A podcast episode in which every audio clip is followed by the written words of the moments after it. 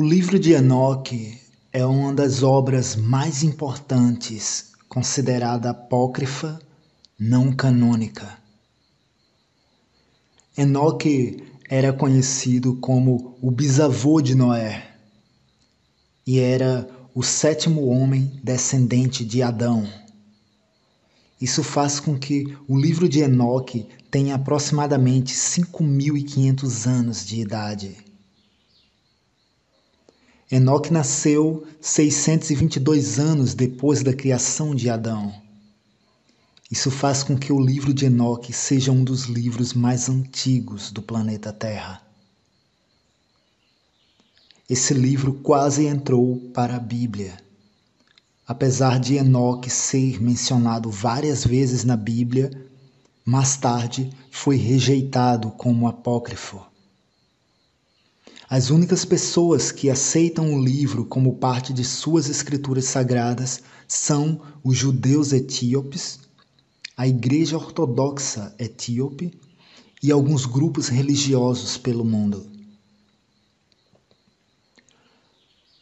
Anjos corrompidos, gigantes, ninfelens, o grande dilúvio, inteligência e conhecimento muito antigos são alguns dos temas muito abordados no livro de Enoque. Nenhuma surpresa é do porquê ele ficou de fora de ser adicionado à Bíblia. Pois, entre tudo isso e muito mais, ele fala de anjos que acasalaram com mulheres mortais, dando luz à raça híbrida que ficou conhecida na Bíblia e na história como os Ninfelens. Gigantes que são citados por muitas culturas. Assim como também podemos obter algumas informações sobre eles no livro de Enoque, que cita que na época existiam gigantes de até 3 mil elos um El sendo aproximadamente 45 polegadas, 3 mil Els seriam aproximadamente 3.400 metros de altura, ou seja, quase 3 quilômetros e meio de altura. Certamente há quem se pergunte se realmente essas medidas estão exatas ou fazem sentido dado que Enoque, além de conhecido por sua genialidade e comunicação com seres extradimensionais, ou como alguns são mais popularmente classificados, né, ou chamados por anjos, ele também foi o construtor de uma das pirâmides, uma das menos populares e mais antigas, assim revelado por Eric von Däniken e a Arqueologia Proibida. Dadas as impressionantes estruturas, especialmente interna da pirâmide de Enoque, dá para ter uma ideia de que ele entendia bastante de medidas e cálculos, o que dá um grande ponto de veracidade a sua afirmação em seu livro. As informações citadas sobre a pirâmide de Enoch é possível conferir na videoconferência de Eric von Däniken no Brasil. Hoje percebemos que existem inúmeros gigantes petrificados, onde podemos observar como se fossem aparentes montanhas à base de silício. Houve um provável fenômeno eletromagnético envolvendo o plasma e silício que acabou por petrificar esses gigantes e inúmeros animais gigantescos da era antediluviana.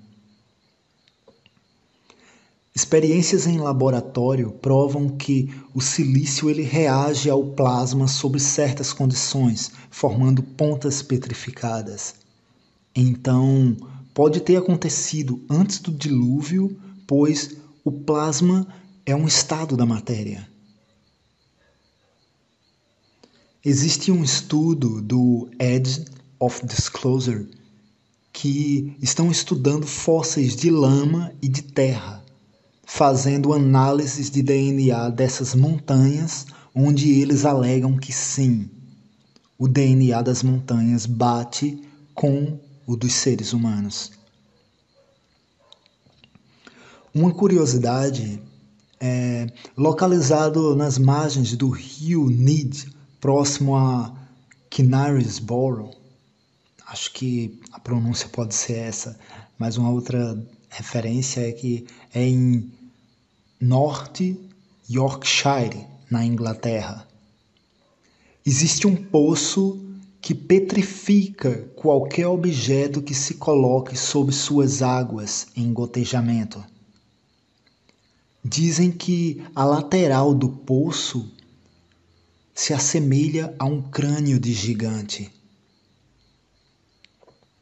Na mitologia grega, temos a afirmação de que, no começo, o mundo era governado por gigantes, e esses foram petrificados e presos nas montanhas. A certo modo, é possível entendermos esse possível medo ancestral que ainda pode estar no DNA e subconsciente de muitos em nossa humanidade. Isso em relação aos gigantes. Afinal, como diz no livro de Enoque, aqueles gigantes, filhos dos anjos com mulheres humanas, claro, certamente eles tinham egos e também um apetite gigante. Né?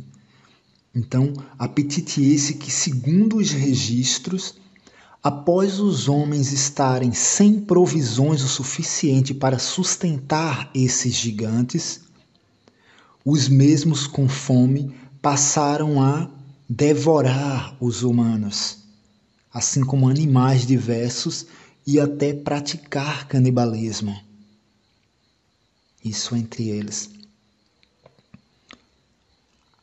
Realmente pode ter sido uma fase bem desafiante e temerosa para a humanidade. Cientificamente, podemos supor com uma certa lógica e grande possibilidade de que os genitores desses gigantes, que no caso são os Anunnakis, possuem a sua estrutura biomolecular baseada no silício, o que provavelmente predominou nessa raça híbrida.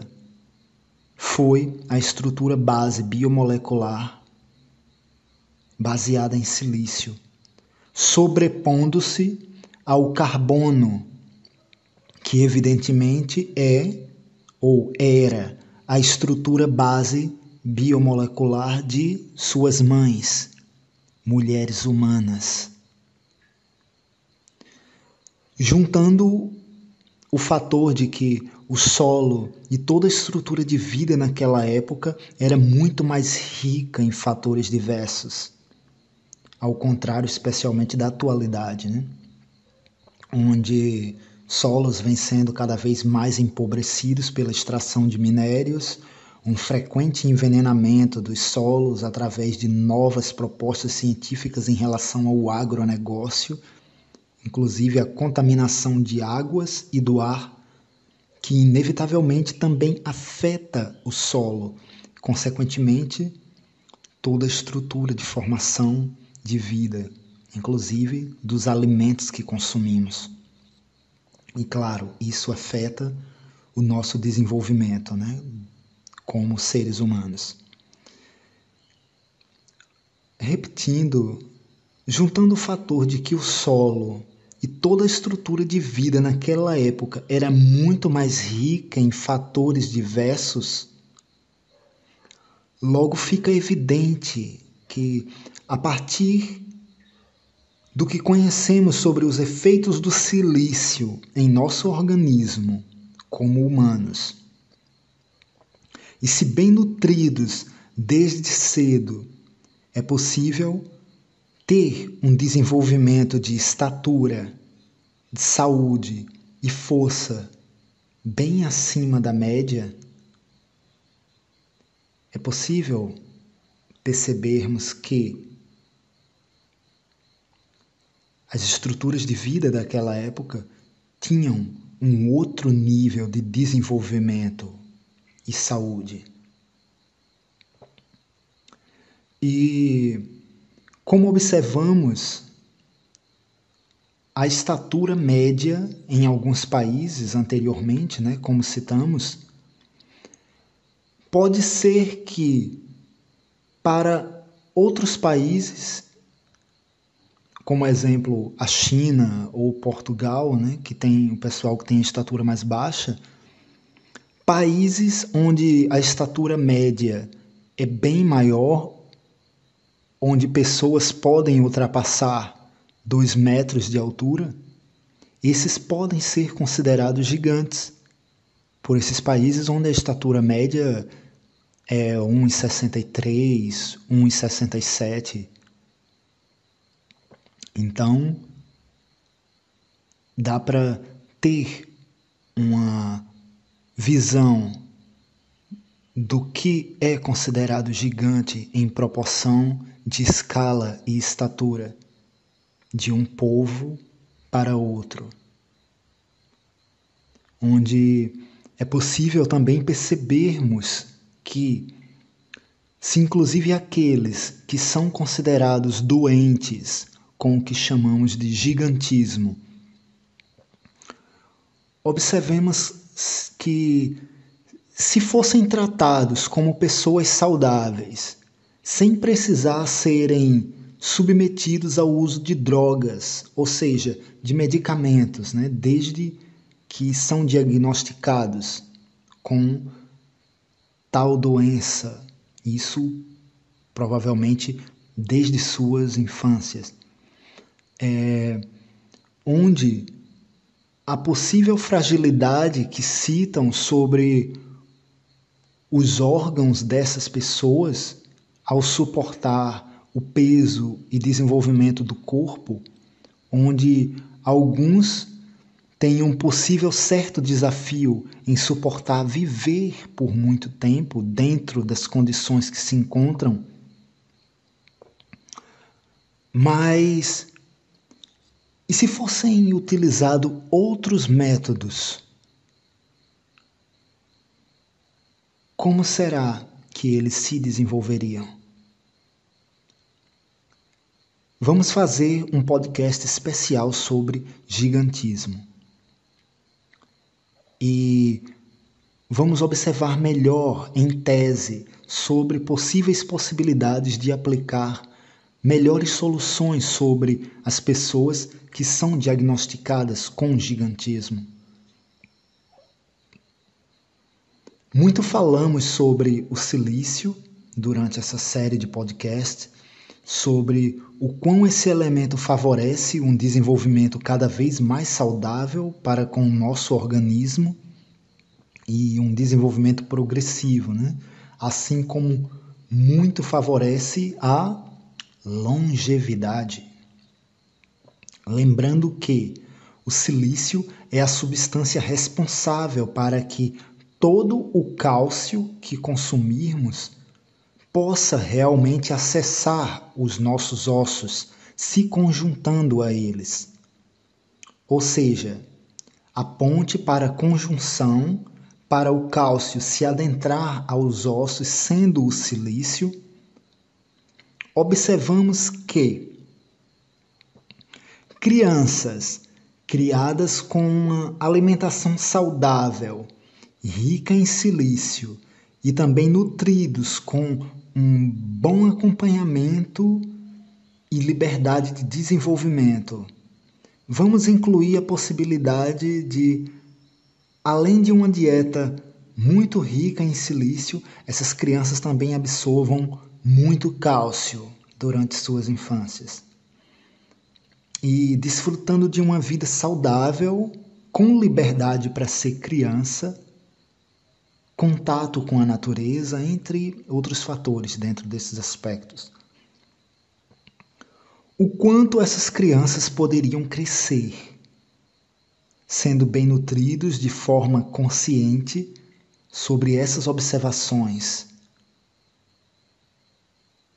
Qual a proporção de desenvolvimento dos ossos, corpo e estatura dessas crianças?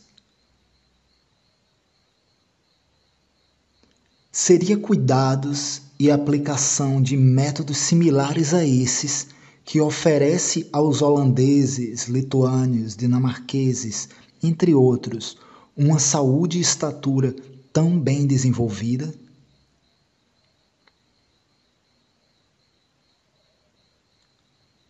Como em outros estudos já observamos sobre esse fator registrado nos textos sumérios, fator esse que cito que é justamente sobre a criação da humanidade.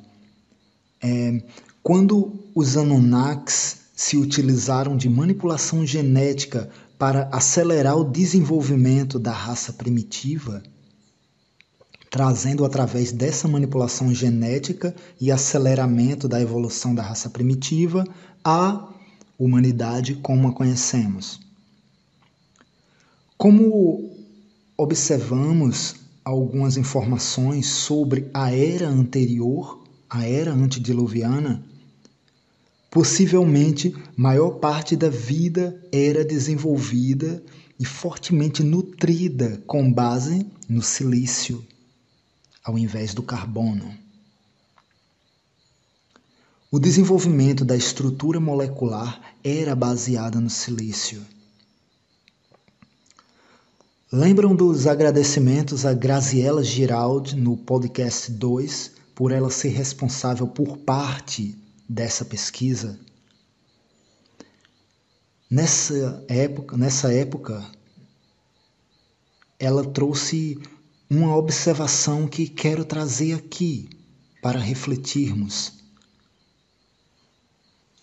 A observação é: é possível que em meio à manipulação genética que fizeram ao criar a raça humana, sendo o silício e o carbono tão parecidos, tão similares estruturalmente, sendo o silício muito melhor para o nosso desenvolvimento e longevidade,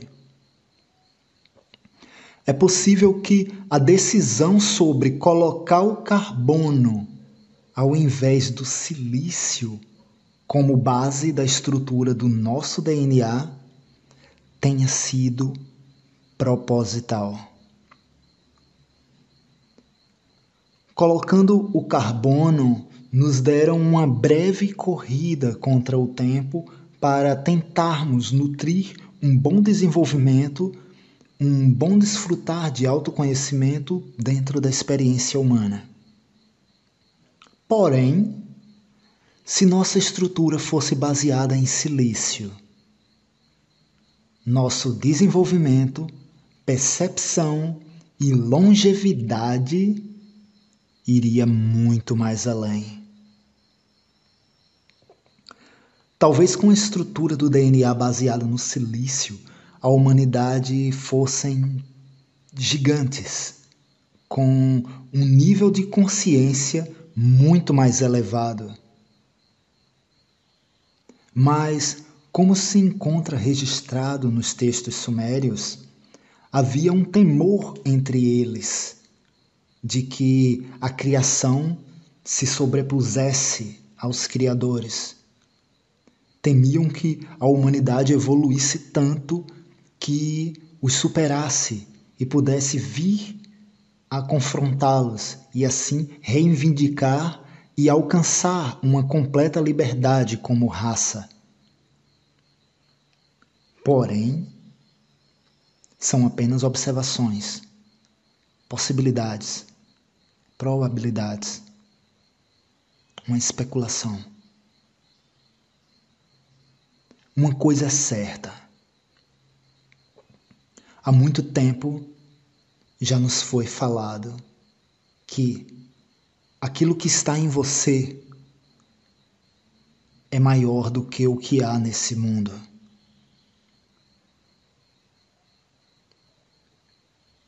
Despertemos o gigante que existe dentro de cada um de nós. Ainda temos muito pela frente. Que o antigo e o novo se tornem um. E lembrando que somos todos um. E um somos nós.